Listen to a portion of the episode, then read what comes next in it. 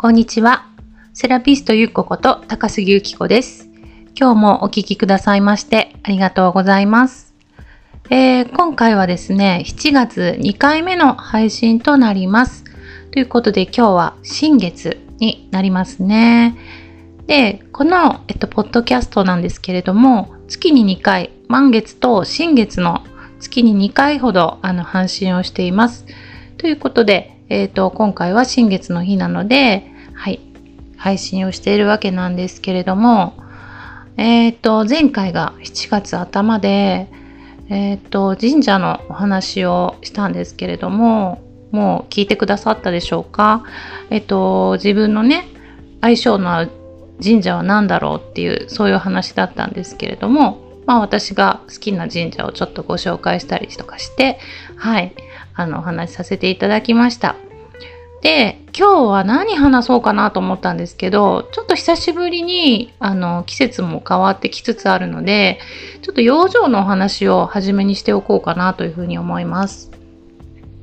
で、まあ私はセラピストとしてね、日々活動しているわけなんですけれども、お客様の体ってやっぱり傾向っていうのがあって、季節ごとに徐々に徐々に変化してくるんですよね。で、えっ、と、今、梅雨がそろそろ明けるかなっていう状況になってきてるわけなんですけれども、えーそうですね今の私の印象からするとあのーやっぱりねすごくむくんでらっしゃる方が多いんですよね。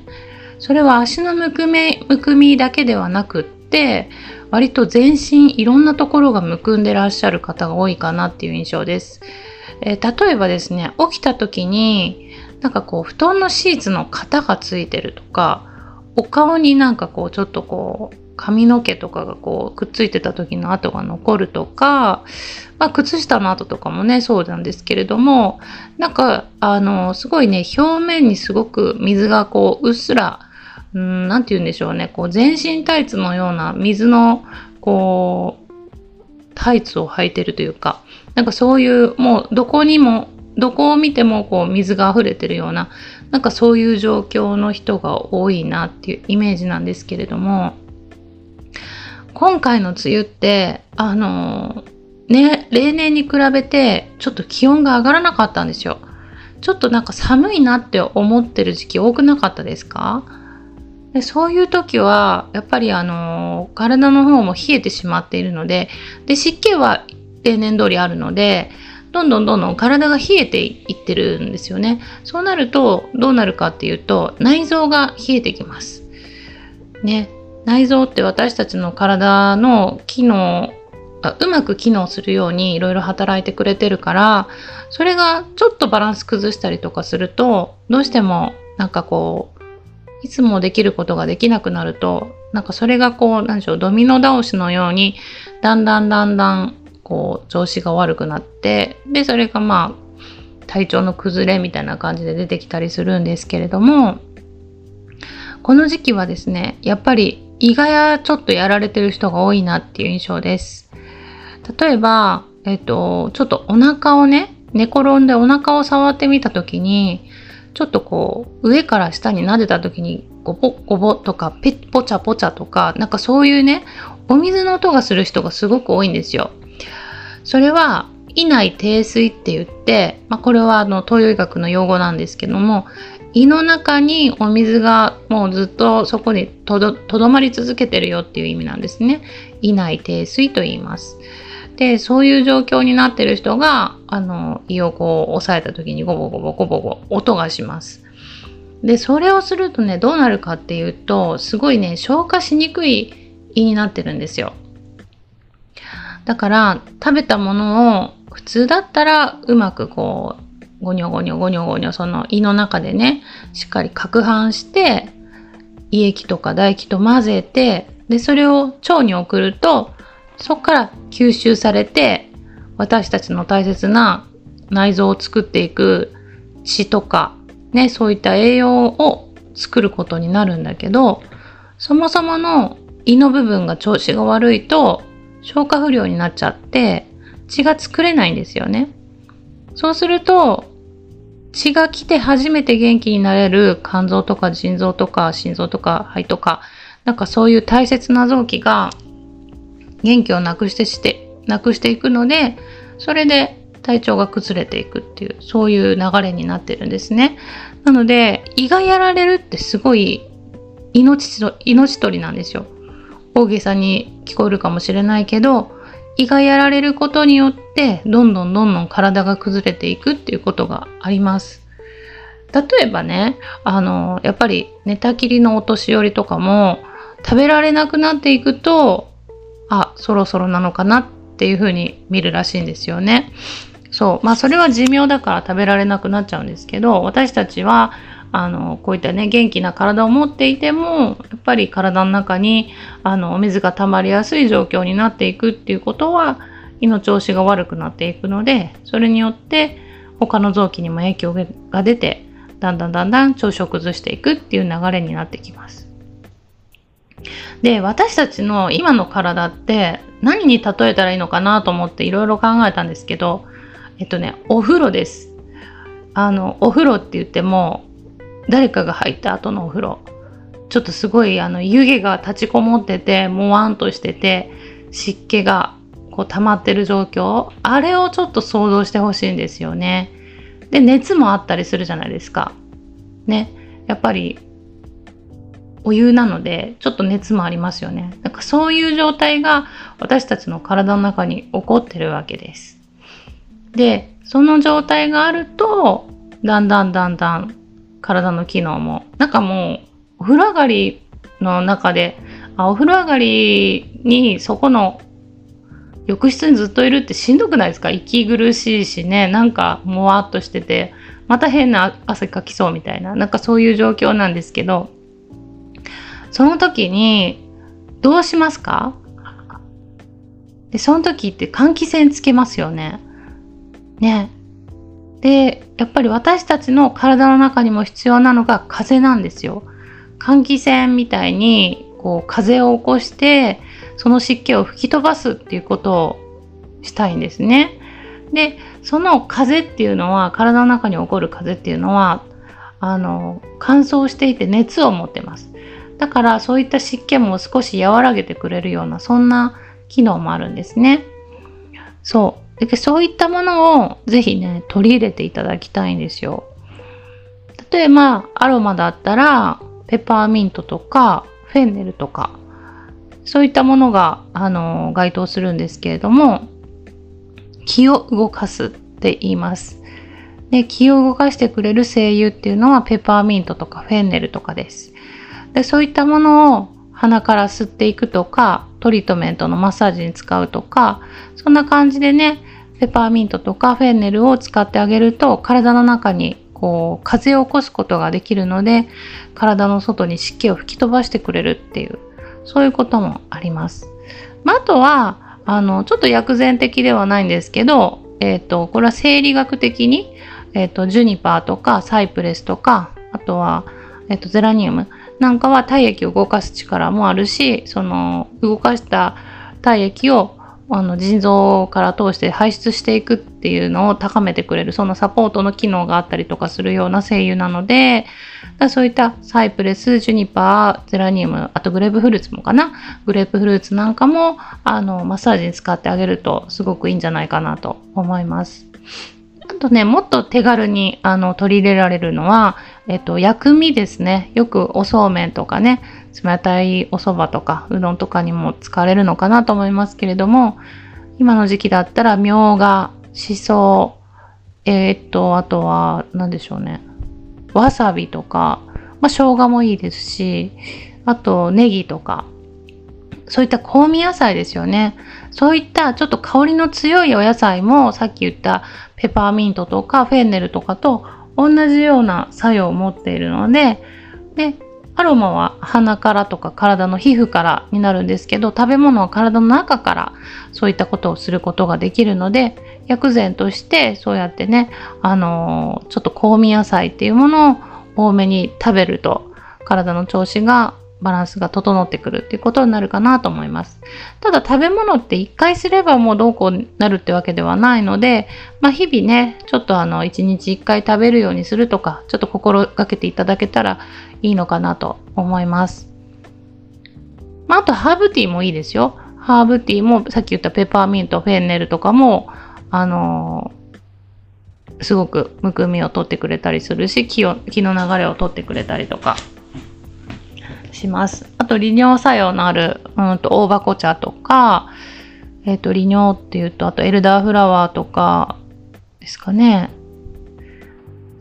うん、ハイビスカスとかもいいですよね、利尿作用。そういったものをね、あの、飲んであげると体の中に溜まった水分っていうのをちょっと出しやすくしてくれたりします。ぜひ、あの、できるところからでいいのでね、ちょっとお試しいただいて、できるだけ体の中の湿気をね、しっかり吹き飛ばしていくような、そういう養生をしていくといいかなと思います。ぜひ、やってみてください。はい。そうですね。で、えっ、ー、と、そうだな、今日何話そうっていろいろ思ったんですけれども、なんか最近私の身の回りに起こってることで感じたことをちょっとね、喋ってみようかなと思うんですけれども、なんか最近思うのが本当に人を変えるっていうことはもうその無理って思った方がいいなっていうことなんですよね。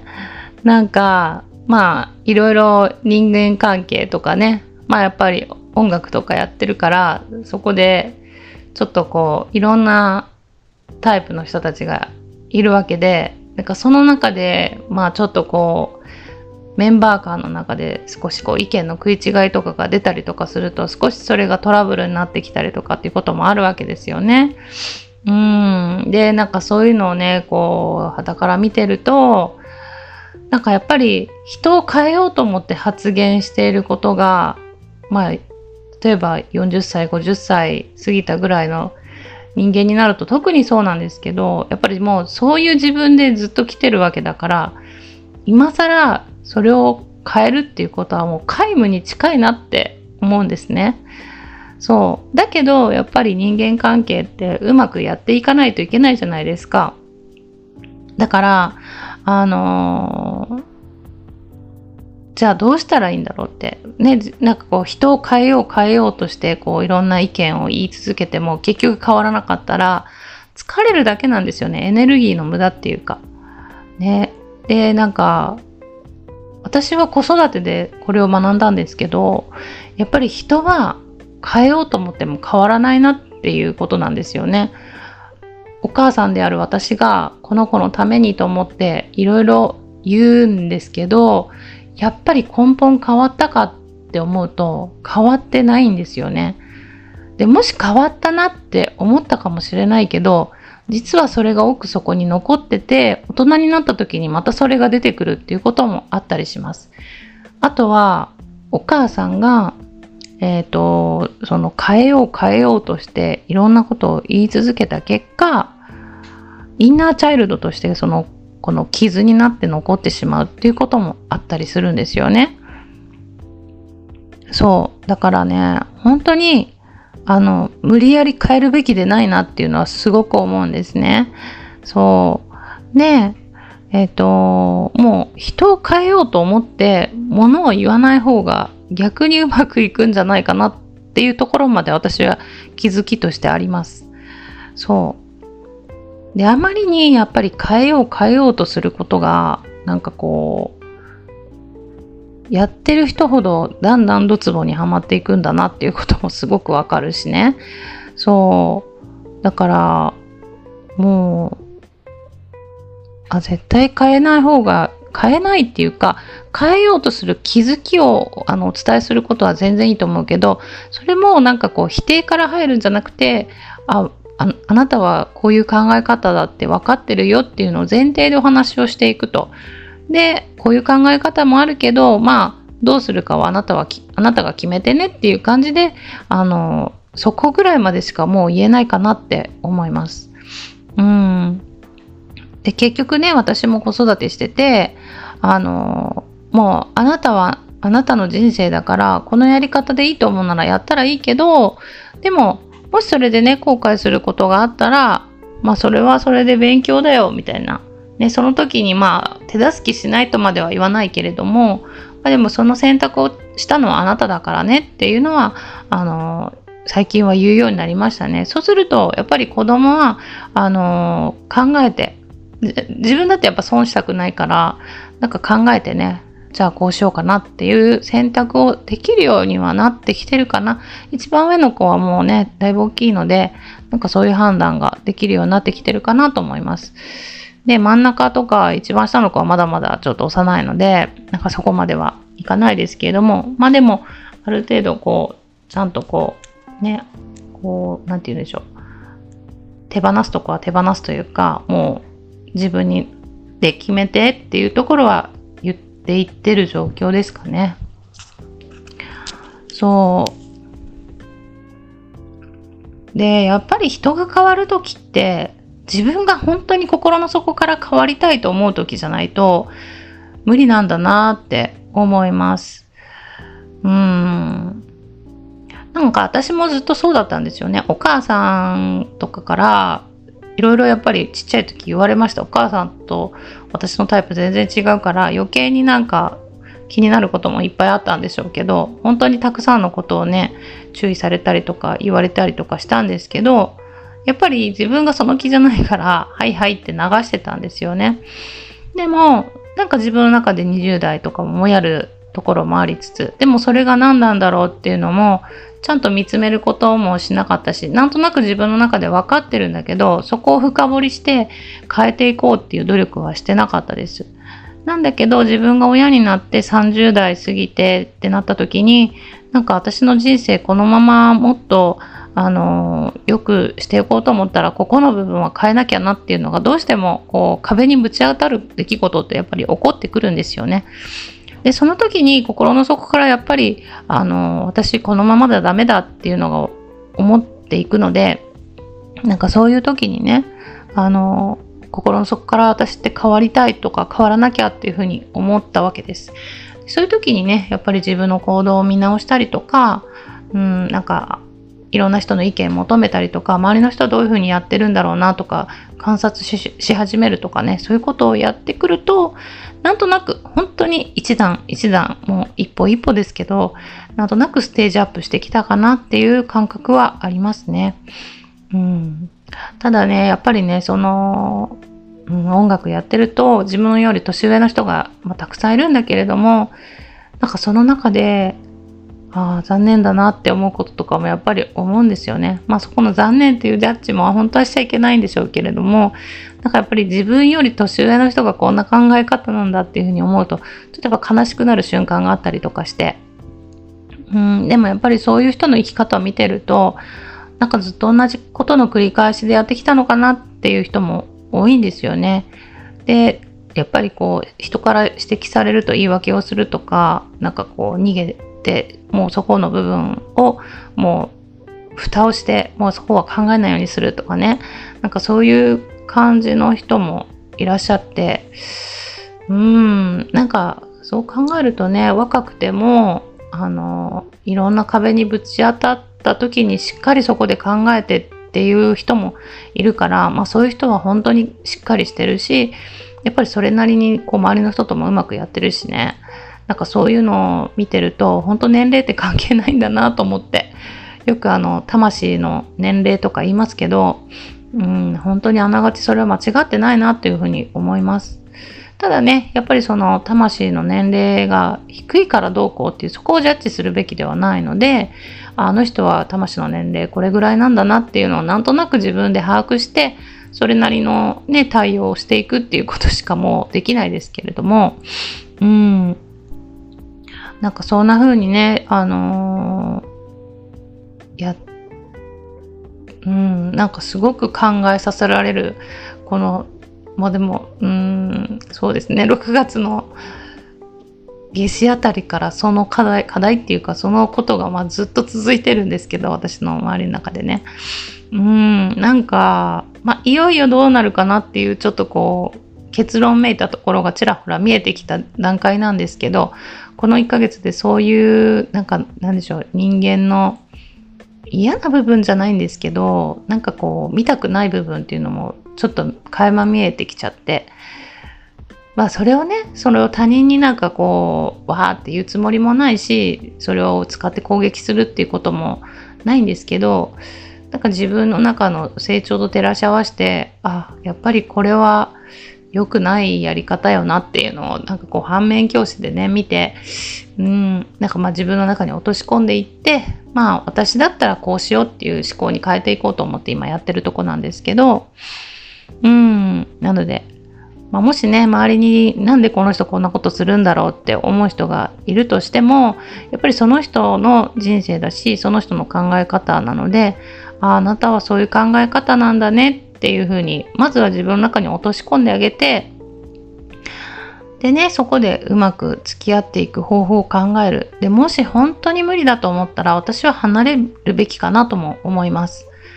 うんなんか私の中ではやっぱりそうであってもその人のことがもう100%嫌いにはなれないので音楽もやりたいしっていう思いがあるから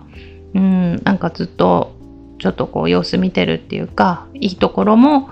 あるからっていう部分をねあのフォーカスしてそっちにフォーカスしてこれ以上なんかこう嫌なところ見たくないなって思いながら関わっていってるんですけど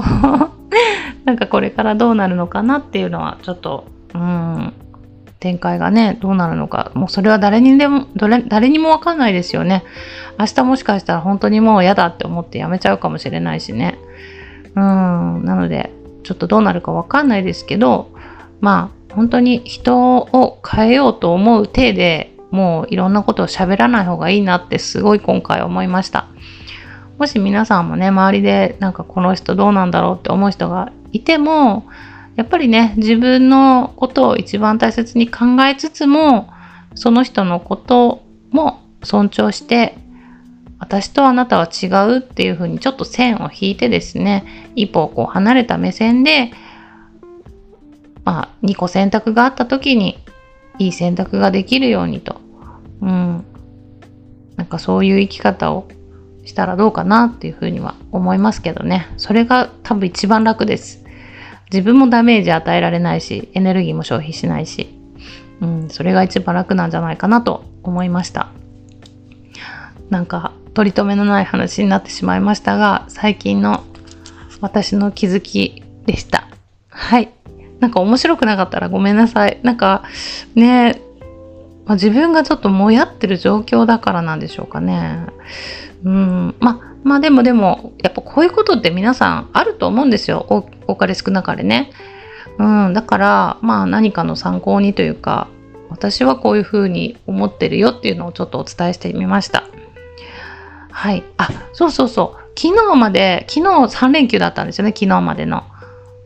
土日月と。で、いつものように白石島に行ってですね、娘とちょっとお泊まりをして、で、サップしたりとか、まあ、海でこうドボンと使って遊んだりとか、ね、なんか自然の中でちょっと満喫した2日間だったんですけれども、今回は星をこう眺めたりとか、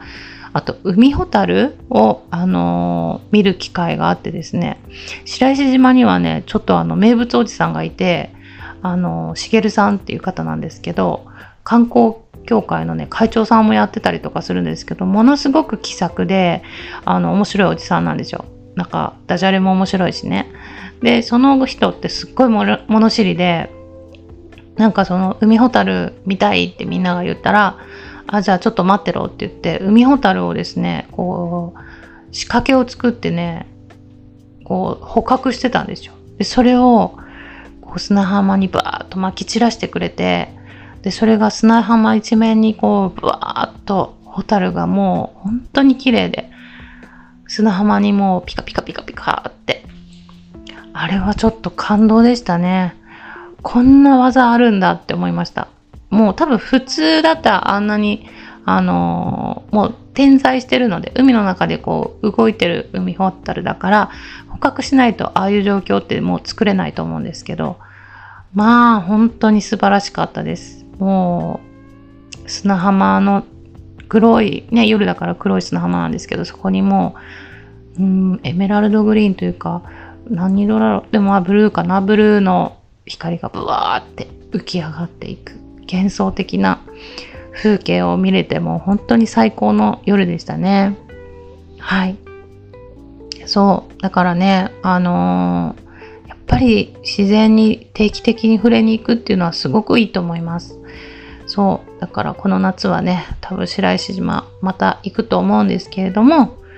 ねもしこの近くあのね岡山近辺で聞かれてる方はぜひ一度行ってほしいしまあ関西とかでも日帰りはちょっと難しいかなと思うんですけどゲストハウスとかだったら安く泊める泊まれるのでぜひね白石島にね足を運んでみていただいてはどうかなというふうに思います。はい。じゃあえっ、ー、とちょっと長くなってしまいましたが今日はこの辺りで終わりにしようと思います今日も最後までお聴きくださいましてありがとうございましたじゃあ次はですね8月の満月の時にお会いいたしましょうはい。では、また。